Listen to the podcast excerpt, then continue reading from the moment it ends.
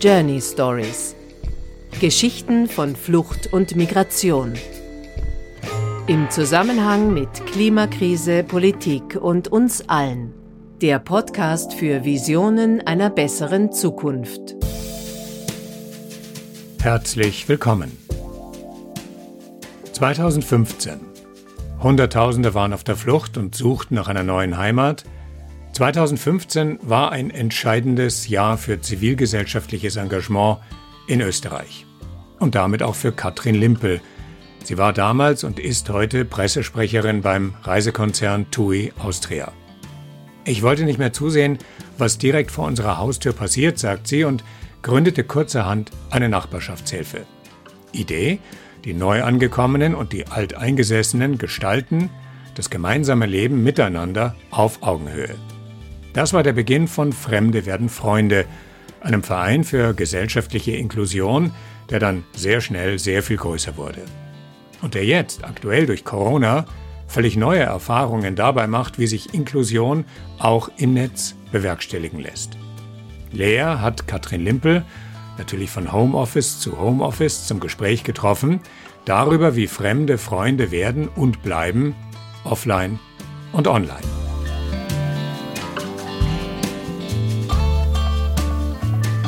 Alle, die jetzt bei Fremde werden Freunde sind, kannten sich davor auch überhaupt nicht.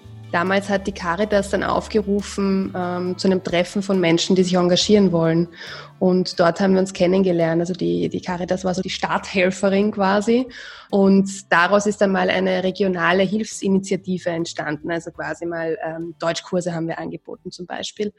Und das hat sich immer mehr in diese Richtung entwickelt, dass wir wollten, dass wir auf Augenhöhe uns mit den Menschen treffen, dass es nicht heißt, die Österreicher, Österreicherinnen helfen den armen, geflüchteten Menschen, sondern dass man sich trifft und voneinander lernt sich so auch einfach begegnet und gemeinsam Dinge macht. Daraus ist dann Fremde werden Freunde entstanden. Ich habe mir überlegt, euer Name ist ja sehr quasi on the nose. Man denkt sich, ah ja, Fremde werden Freunde das macht schon Sinn, da kann man sich in etwa vorstellen, worum es bei euch geht. Aber der Begriff Fremde ist natürlich in Österreich immer ganz anders konnotiert. Wie ist denn dieser Name angenommen worden von den Leuten? Bei uns haben sich ja ganz unterschiedliche Menschen engagiert. Mhm. Und äh, irgendwie über jemanden, der eben bei uns war, haben wir einen quasi Brand Manager oder Brand Designer eigentlich kennengelernt. So muss man sagen, der normalerweise für riesig große Unternehmen arbeitet und so ein Brandkonzept entwickelt. Und mit dem haben wir gesprochen und haben ihm so unsere Idee erzählt. Und äh, tatsächlich ist er mit dem Namen gekommen ich weiß noch, wir sind dazu, dort zu dritt gesessen, also Vorstand des Vereins, wir waren dann schon ein Verein und waren total begeistert. Also es hat uns extrem angesprochen. Es hat uns auch deshalb angesprochen, weil wir uns gedacht haben, okay, wir waren uns auch fremd, bevor wir uns eben kennengelernt haben. Und, und du hast sicher recht, dass es so eine Konnotation hat. Aber was wir immer ganz gut finden, ist, wenn wir gegen so Konnotationen arbeiten oder uns ein bisschen diese Wörter auch zurückholen. Kann auch der Begriff Heimat zum Beispiel sein. Ja? Also, dass wir uns den nicht wegnehmen lassen, sondern dass wir einfach sagen, jemand, den ich noch nicht kenne, ist mir fremd. Mhm. Und mehr heißt es auch gar nicht. Und tatsächlich hatten wir überhaupt keine negativen Rückmeldungen bisher. Kann natürlich sein, dass sich jemand was gedacht hat und uns nicht gesagt hat. Das gibt's immer. Aber sonst ähm, erklärt der Name eigentlich ähm, so gut, dass wir ja, dass uns einfach durch, obwohl wir sehr viele unterschiedliche Dinge jetzt schon gemacht haben, einfach irgendwie passt er zu jedem Projekt, das wir machen. Mhm. Ja. Also ich habe auf eurer Homepage gesehen, es ist ja eine riesengroße Auswahl an Dingen, die ihr da anbietet, von Schachsalon bis gemeinsames Singen, Wandern, gemeinsames Laufen. Und das sieht das so aus, als würde das ein riesengroßes Team brauchen.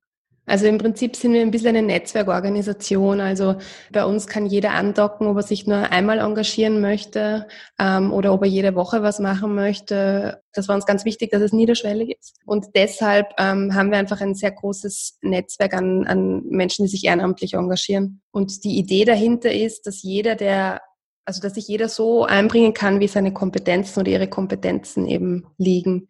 Und so ist auch die Schachgruppe entstanden, zum Beispiel, die es wirklich seit Beginn gibt. Im Moment wird eben online zum Beispiel Schach gespielt. Ähm, da haben wir gar nicht viel dazu getan. Wir haben einfach nur den Raum zur Verfügung gestellt und wir haben äh, es über unsere Netzwerke geteilt, dass es dieses Angebot gibt. Aber getragen wird äh, von denen, die es initiiert haben. Und die Idee war einfach, sie wollen was tun. Sie wüssten jetzt aber gar nicht, wie sie an die Zielgruppe kommen und das, was sie tun wollen, ist Schachspielen. Genauso ist das, ist der Chor entstanden und, oder die Laufgruppe entstanden. Was ein, eine ganz besondere Veranstaltung vielleicht auch ist, ist der Erzählsalon, das so eine Art Sprachcafé ist, wo man sich, also wo sie sich normalerweise eben in unserem Freundesalon treffen, jetzt online und einfach äh, plaudern und sich austauschen. Das sind so diese Orte, die Begegnung nennen wir sie die ganz unterschiedlich sein können.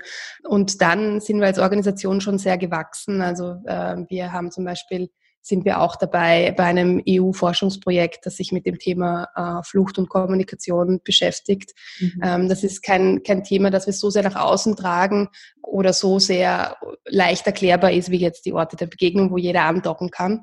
Dann haben wir im letzten Jahr ähm, den Escape Room eröffnet, gemeinsam mit der Deborah Sengel und haben dort äh, mitarbeiten dürfen, was wieder was ganz anderes ist. Und irgendwie sind in den letzten Jahren diese ganzen Projekte immer so ein bisschen zufällig auch entstanden. Und zufällig entstanden im Sinne von jemand kennt jemanden und hört irgendwas und, und, und, ähm, und da ergibt sich irgendwie ein Projekt daraus.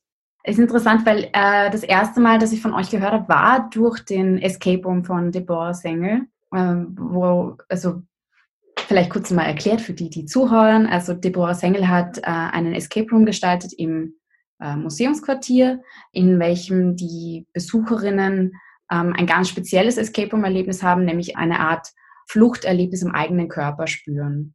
Und dafür äh, gab es eine Kooperation mit euch, wo Geflüchtete Informationen geteilt haben, damit Deborah das dementsprechend gestalten kann, als auch verschiedene Gegenstände wie Kleidungsstücke, äh, Mobiltelefone, die dann als Teil des Escape Rooms ausgestellt wurden, um so ihre Geschichte zu erzählen. Ich war selbst im Escape Room drinnen und dachte okay. mir, total spannend, aber auch irgendwie sehr kontroversiell, weil also ich verbinde mit dem auch so dieses Durchgehen und Erleben ist vielleicht irgendwie so etwas vielleicht Schaulustiges. Und natürlich auch, dass es die Geschichten dadurch ein bisschen in ein kommerzielles Projekt ähm, verpackt werden. Wie kam es denn innerhalb äh, von Fremde werden Freunde an? Weil gab es da Unstimmigkeiten oder was passiert, wenn so ein neues Projekt zu euch kommt? Also wir haben ein Kernteam, das ist einfach, ähm, das ist klar, das ist der Vorstand, der ähm, aus drei Personen besteht. Wir haben, wir teilen uns die Geschäftsführung, also wir sind zu zweit in der Geschäftsführung und haben dann noch einen Community Manager, ähm, der sich sehr viel um die Veranstaltungen kümmert und eine zweite Mitarbeiterin, die sehr viele äh, Konzepte macht, Projektkonzepte. Und ähm, das ist so das Kernteam, wo die Ideen zuerst mal besprochen werden. Und bei dem Projekt war uns aber extrem wichtig, dass wir das nicht entscheiden, sondern dass wir, ähm, wir haben eine Fokusgruppe eigentlich gemacht mit, mit Menschen, die selbst Fluchterfahrung haben. Das war uns, war, das ist, das ist wichtig, dass die das entscheiden, mhm. haben wir empfunden. Wie das Projekt aufgenommen wird. Äh, Deborah war dann bei uns im Salon. Das war eine geschlossene Gruppe, also keine öffentliche Veranstaltung. Ähm, und ähm, sie hat mal das Projekt erzählt. Und war damals auch äh, witzigerweise tatsächlich aufgeregt, ja, weil mhm. ähm, doch das Feedback, also man kann sich sehr viel überlegen, aber das Feedback dann von dem Menschen, deren, deren, deren Geschichte man noch erzählen möchte, natürlich sehr wertvoll ist. Und da kam schon viel Feedback und es war tatsächlich, dass es gemacht wird, das war rein positiv. Es gab dann ein paar Dinge, ähm, wie man Dinge benennt oder ähm, Dinge genau ausgestaltet, aber die Idee an und für sich kam nur gut an das Thema war, dass ähm, die Menschen, die dort waren, gesagt haben, endlich erzählt jemand diese Geschichte. Und sie kommen vor und das wirklich Wichtige oder was uns wichtig ist, dass sie ein Teil dessen sind. Also nicht, dass wir die Gegenstände hergeben und Deborah macht dann was auch immer, sondern ähm, sie hat sich wirklich damit sehr auseinandergesetzt und äh, da ist viel im Dialog entstanden. Wir haben da viel mitgearbeitet und sind dann äh, das erste Mal wirklich durchgegangen. Und wir hatten unseren Community Manager Ahmad mit, der ähm, selbst aus Syrien gekommen ist. Äh, wir sind, wir sind da durchgegangen das erste Mal so richtig und haben das gespielt, wie man dem sagt. Also wir sind da durch. Und er hat an jeder Station noch einmal Geschichten von seiner Flucht erzählt. Und das war schon sehr berührend und auch irgendwie hat das eine Schwere natürlich auch, weil, wie du sagst, es ist halt schon auch ein bisschen was, hat auch was Voyeuristisches irgendwie da einfach durchzugehen und sagen, ich spiele jetzt Flucht. Mhm. Ich habe nur bei mir selber gemerkt, dass es tatsächlich was auslöst in mir.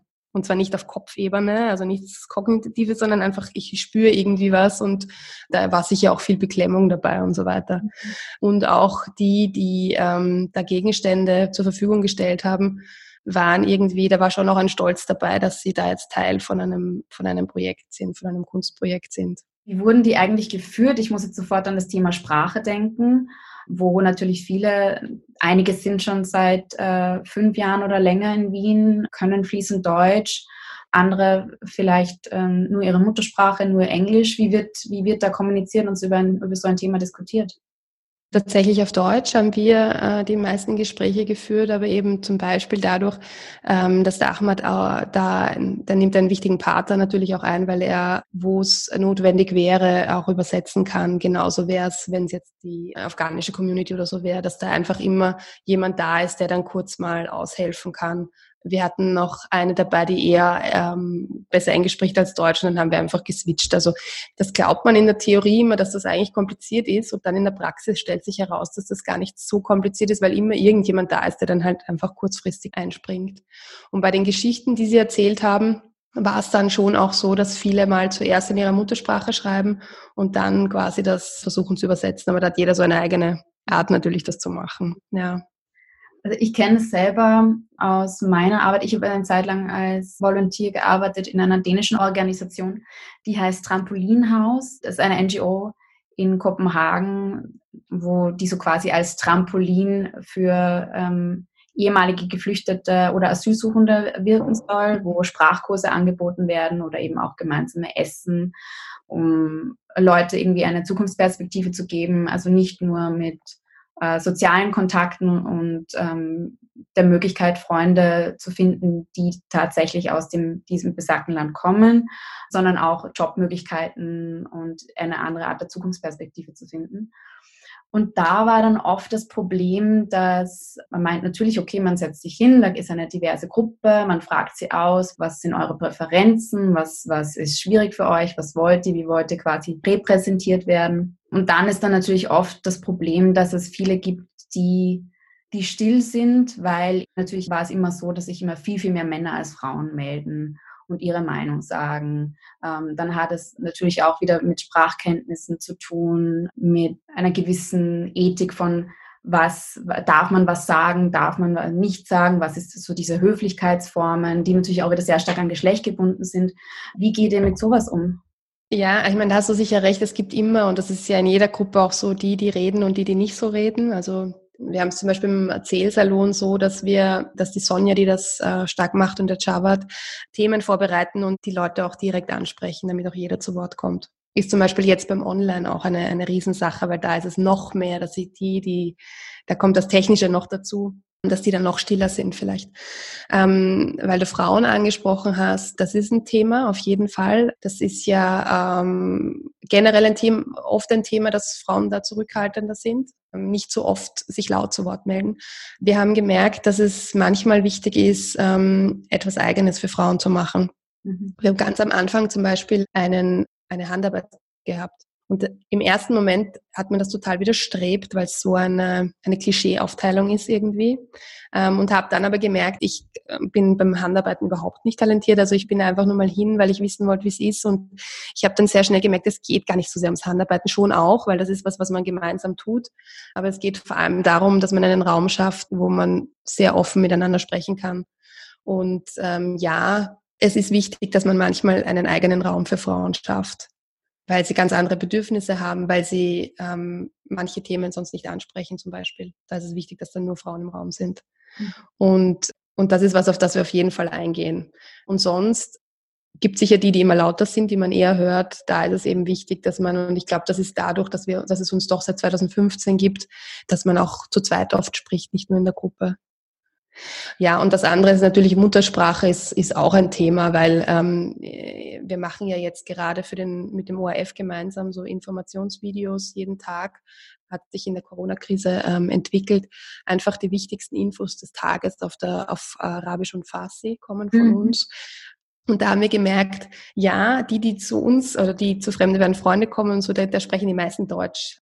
Es gibt einige, die sprechen es besser, andere weniger gut, aber die haben ja auch ganz viel Einfluss in ihre Communities. Und diese Rückmeldung, die wir bekommen, der, der Mohammed, der das für Arabisch macht und die Sacha, die das für ähm, auf Farsi macht, sind unglaublich. Mhm. Also das ist, der ORF überlegt gerade, ob, ähm, also hat das nochmal verlängert und überlegt, ob man, ob man das überhaupt machen kann, ähm, weil fremdsprachige Informationen einfach trotzdem wichtig sind. Als Zusatz zu Deutsch natürlich. Weil klar ist es wichtig, dass man die Sprache spricht, das ist einfach erleichtert einem alles. Ja, ja.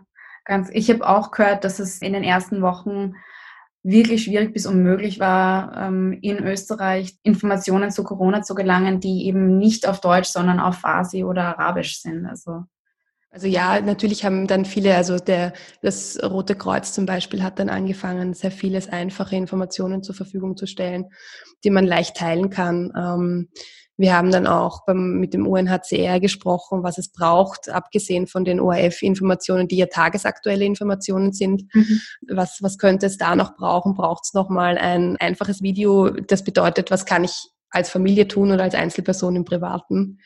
Aber da kam vieles sicher sehr spät. Das ist auf je, und es ist ein, ein, ein Riesenbedarf da, der mir am Anfang, am Anfang, glaube ich, war jeder mit sich selber ein bisschen beschäftigt. Aber ähm, wir haben halt einfach gesehen, äh, es ist wichtig, wir haben, die, haben, wir haben die eine Reichweite in die Communities und wir versuchen halt da, also Information war so ein, ein Ding, was wir am Anfang von der Corona-Großkrise halt verstärkt gemacht haben. Mhm. Also das klingt ja, als wärt ihr eh total vorne dran, damit Informationen zu verbreiten und euch auf diese Krise zu akklimatisieren. Aber wie sieht es dann jetzt konkret aus für euch? Weil das meiste Angebot besteht ja eigentlich darin, dass man sich trifft in mhm. Person und nicht via Computer. Und ich kann mir auch vorstellen, dass es da für einige schon allein technische Probleme gibt, von wegen, haben sie überhaupt einen Computer oder einen Internetanschluss? Ähm, ja. damit um? Wir haben ja den Freundesalon im, 9. Bezirk. Das ist eigentlich auch so das Herzstück von den Veranstaltungen. Und den haben wir geschlossen Mitte März und ähm, er wird auch bis Ende Juni wohl noch geschlossen bleiben, weil wir gar nicht diese Sicherheitsmaßnahmen so gut treffen können. Es ist auch nicht so ein großer Raum, dass ich sage, da können locker zehn Leute äh, sein und die sind alle irgendwie Meter voneinander entfernt. Das heißt, das trifft uns hart, weil natürlich ähm, es ist nicht so leicht, wir müssen die Miete weiterzahlen, wir müssen uns das, das ist die eine Sache, die finanzielle Sache, die, die, die uns hart trifft.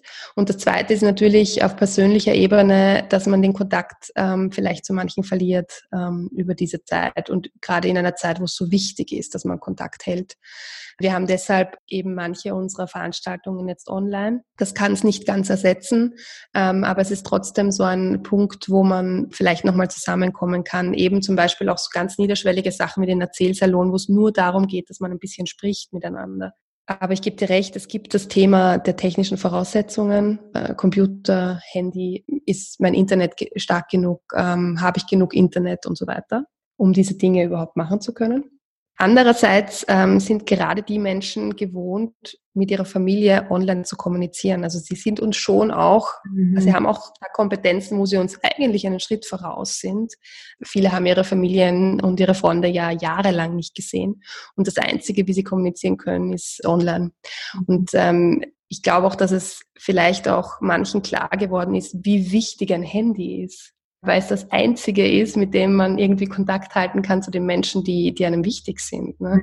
Und ähm, daran, also einfach nur mal, weil ich meine, wir haben alle so eine Situation natürlich noch nie erlebt. Und, und das ist, ist glaube ich, was Wichtiges. Aber ja, wir haben zum Beispiel ein Projekt, das ist ein ähm, Studierenden-Mentoring-Projekt. Da geht es darum, dass wir Studierenden, die im Asylverfahren sind äh, und ähm, eben anfangen, gerade zu studieren, einen Mentor, eine Mentorin zur Seite stellen, die schon länger studiert, mhm. einfach um den Studienalltag eigentlich zu erleichtern, den Studieneingang zu erleichtern, damit man einfach jemanden hat, mit dem man lernen kann, dem man Sachen fragen kann und so weiter. Und ähm, im März hätte quasi das zweite Semester begonnen. Äh, wir waren kurz davor, dass wir die Mentoring-Paare zusammenbringen. Dann kam Corona und wir haben uns gedacht, okay, können wir das Projekt überhaupt durchführen? Und äh, wir haben dann gesagt, okay, wir versuchen es online und haben dann auf Zoom erste Veranstaltungen gemacht. Ähm, und ja, da gab es technische Schwierigkeiten. Und das Zweite, was wir dann gemacht haben, wir haben gefragt, was nutzen Sie denn eigentlich? Wie könnten wir es denn am besten machen? Und alle haben gesagt, WhatsApp. Und dann haben wir gesagt, okay, dann machen wir halt das Matching von den Mentoren und Mentorinnen und den Mentees auf WhatsApp und haben halt angefangen, zu dritt so Calls zu machen. Und unsere Workshops machen wir jetzt auf Zoom, äh, versuchen aber das auch irgendwie per E-Mail und per WhatsApp und so weiter zu machen, auf verschiedenen Kanälen. Also es ist ein viel größerer persönlicher Aufwand, aber überraschenderweise funktioniert das. Mhm. Und in der Theorie stellt man sich total schwierig vor und in der Praxis funktioniert es einfach. Auch wenn natürlich persönliche Treffen nicht ersetzt werden können. Also wir freuen uns natürlich alle schon extrem, wenn wir, wenn wir wieder Veranstaltungen machen können, wenn wir uns wieder sehen können.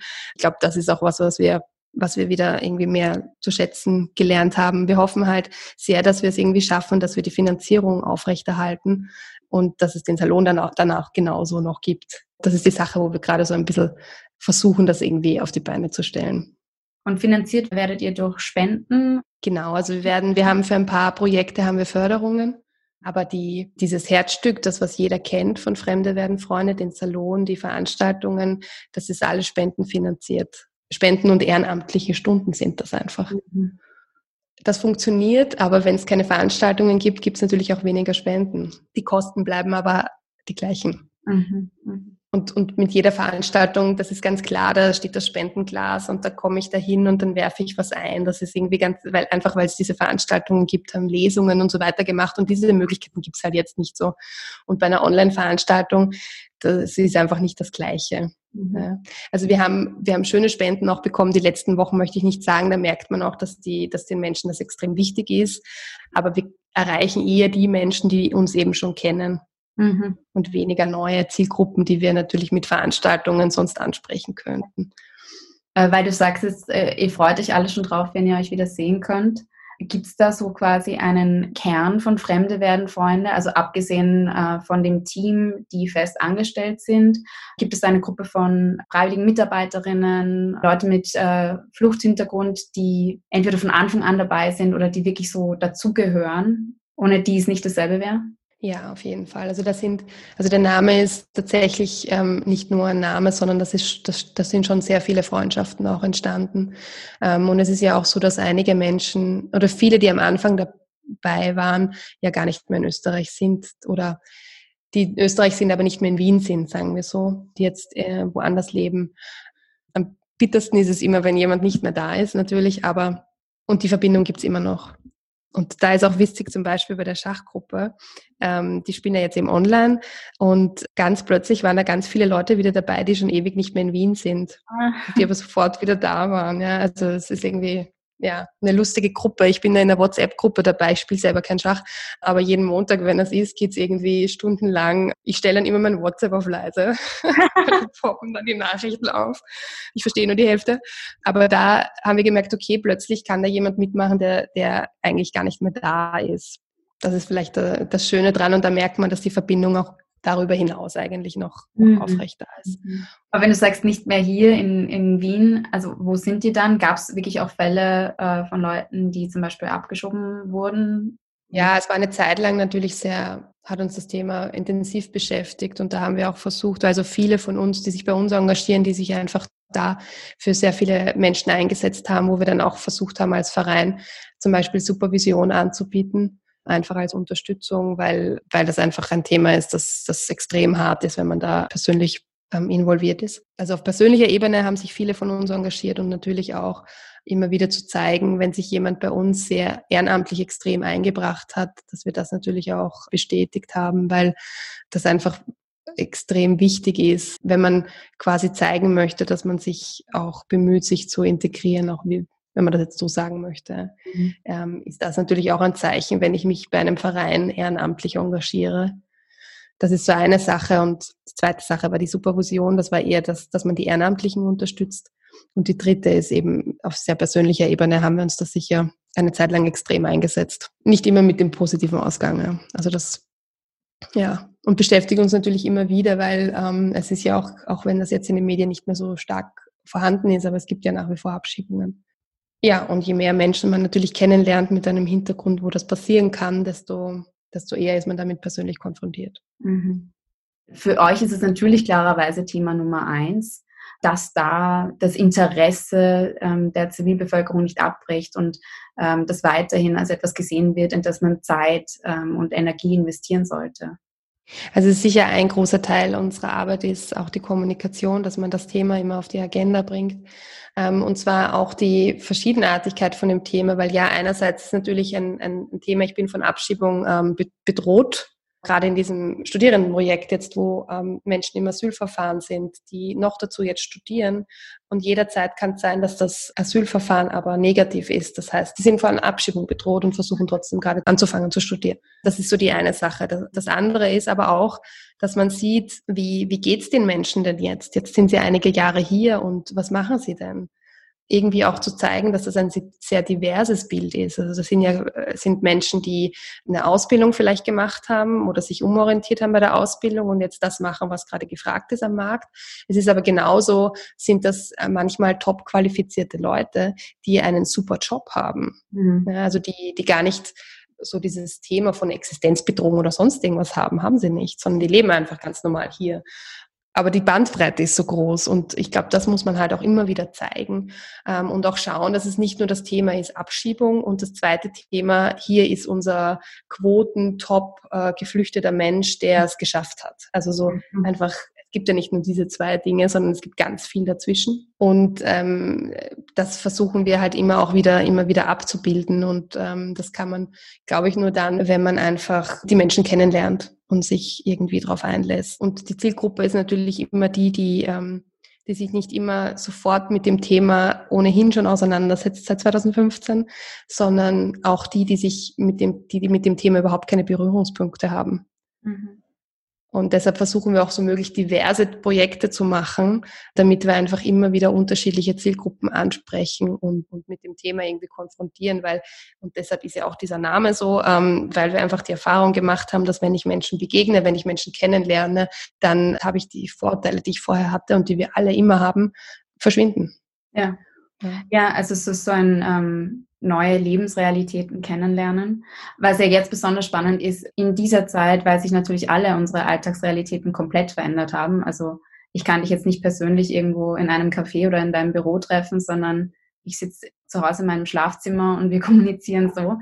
Aber es gibt natürlich trotzdem in den Medien, wird zwar natürlich immer wieder berichtet über Corona und äh, wie dramatisch ist es, wie viele Leute sind gestorben, was sind die nächsten Maßnahmen, die wir treffen müssen.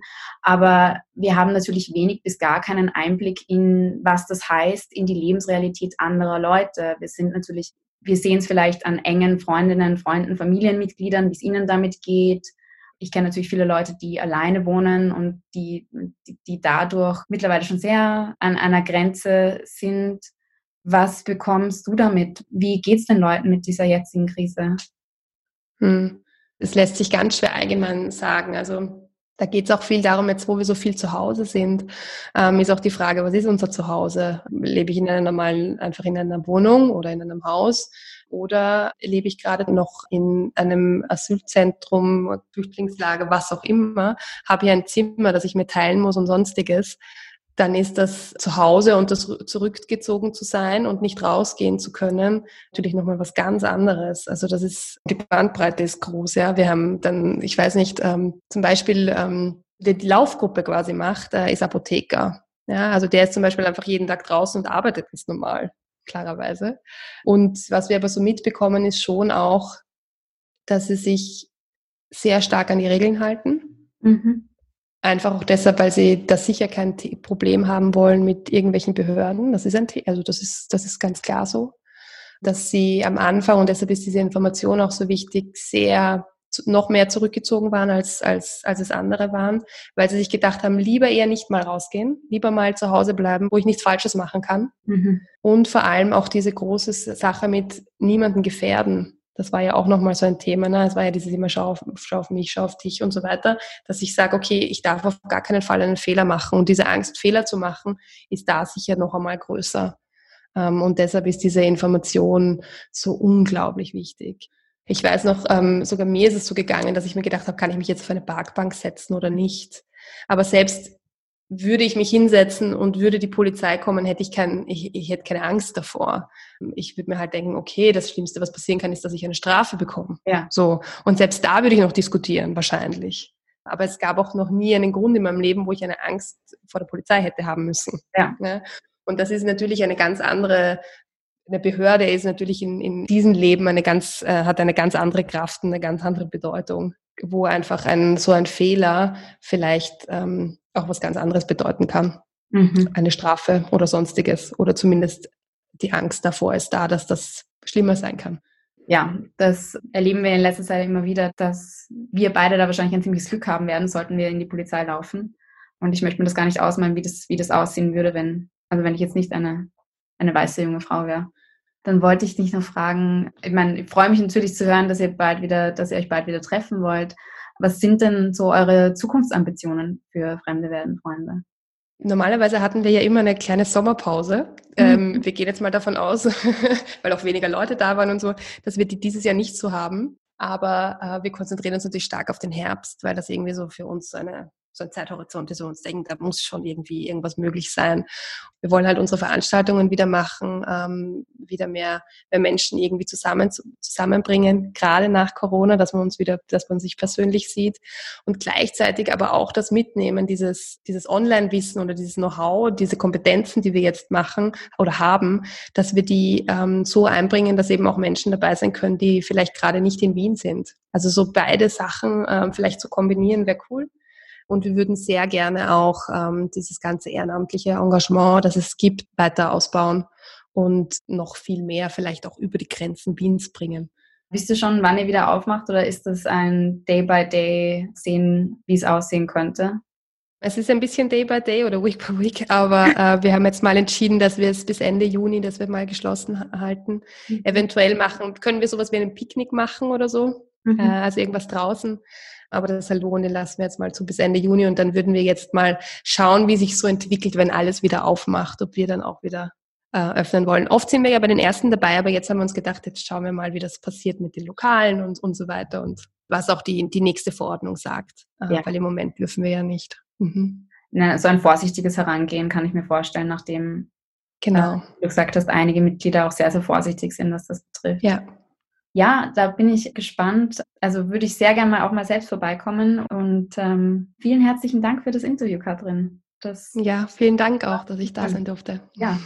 Ähm, noch was würde ich fragen. Gibt es irgendwas, das wir vielleicht placken können von euch? Also etwas, das wir ähm, den Zuhörerinnen empfehlen können oder ähm, einen Shoutout machen sollen?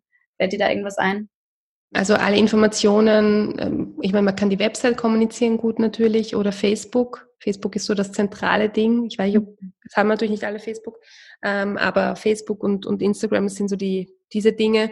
Ähm, wenn ihr uns unterstützen wollt, das wäre halt, wären die Spendensache, auf die wir jetzt gerade im Moment, ähm, wir fragen nämlich nicht oft danach. Ja. Und es ist jetzt aber ehrlich, es wer, wer äh, hilft uns jetzt gerade enorm. Wäre schon dringend, ja, verstehe. Ja. Da können wir sehr gerne drauf verlinken. Genau, und da gibt es einfach auf der Website ein, eine, eine Spendenseite. Super. Ja. Vielen, vielen herzlichen Dank und ich wünsche dir noch ein schönes Homeoffice für hoffentlich nicht mehr allzu lang. Alles klar, danke, hat mich danke, gefreut. Danke, mich auch. Ciao.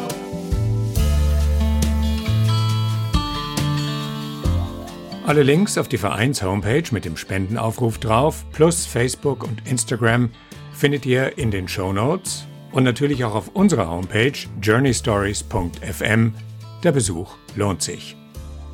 Die Musik heute war der 128 Tiger Swing Groove von Javelinas und Breath Deep, Breath Clear von Chavan D. Bis bald. Journey Stories der Podcast für Visionen einer besseren Zukunft.